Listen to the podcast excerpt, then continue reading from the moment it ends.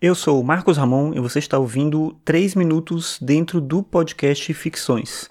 O 3 minutos é um modelo de episódio bem rapidinho, como diz o nome, 3 minutos, então ele vai entre 3 e 4 minutos, mais de 3, menos de 4 minutos. A ideia hoje era publicar um episódio mais completo no estilo do Ficções mesmo, do modelo mais tradicional, digamos assim, os episódios que eu publico aqui, sobre a questão estética no Schiller, seguindo a sequência que eu tinha programado para fazer, o episódio 81 sobre estética no Kant, o 82 estética em Schiller e 83 estética em Nietzsche. Vão sair ainda esses episódios, eu vou publicar eles nessa sequência e com esses temas, mas hoje não deu para fazer. A ideia era sair na sexta-feira passada, eu deixei para domingo porque eu não estava em casa na sexta-feira e tal.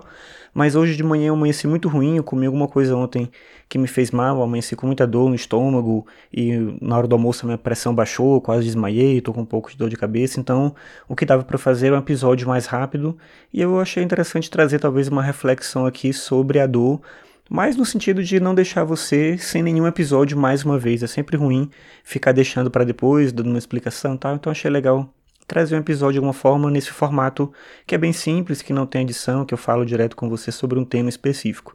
E aí eu decidi falar sobre essa questão da dor, trazendo duas reflexões que me vêm sempre à mente quando eu estou sentindo muita dor. A primeira é o que Aristóteles dizia sobre felicidade. Aristóteles dizia que a felicidade é a ausência de dor. Então, se você tem dor, você não tem felicidade. Se você não tem dor, você tem motivos para se sentir feliz. Aí cabe saber que outras coisas você soma à sua própria concepção de felicidade. Mas, por essência, a felicidade é a ausência de dor. Eu gosto muito dessa ideia porque a gente costuma colocar uma série de de coisas para poder alcançar isso que a gente chama de felicidade, quando na verdade pode ser algo muito mais simples e quando a gente sente dor, a gente percebe que a dor é talvez o maior entrave para tudo. Todas as outras coisas são acessórias, são complementares, elas não são o essencial. E a outra, a outra reflexão que eu acho que é legal que cabe junto aqui é uma reflexão do Nietzsche, quando no livro Crepúsculo dos Ídolos ele diz que o que não mata fortalece, o que não me mata me fortalece. Essa ideia é importante, acho que ela faz sentido, mas só depois que passa a dor. No momento que você sente dor, é muito difícil você ficar projetando o futuro, imaginando que depois vai ficar tudo bem e você vai aprender com isso. No momento você só quer que aquilo passe.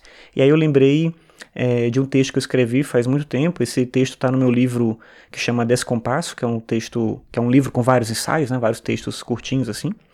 E tem um texto lá que chama O que a gente aprende com a dor. E eu escrevi esse texto lembrando de um episódio de uma série de televisão chamada Friends, talvez você conheça. E se você conhece, tem dois personagens lá que se chamam Rachel e Ross. Se você não conhece, também tem esses personagens lá. E aí eles não são casados, mas eles vão ter um filho. E no dia do parto lá e tal, a Rachel tá no hospital, tá no processo todo de parto, sentindo dor, aquela coisa toda. E aí o Ross se desequilibra, bate a cabeça em algum lugar na parede, sei lá, e aí ele fala que aquela é a pior dor do mundo.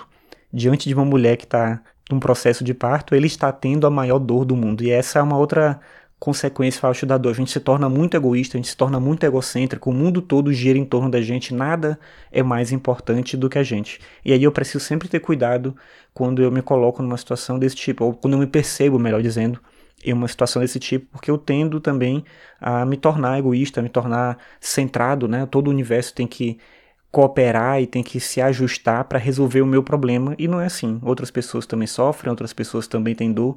Esse é o grande mistério de como a gente lida com o nosso corpo, como a gente lida com a nossa existência.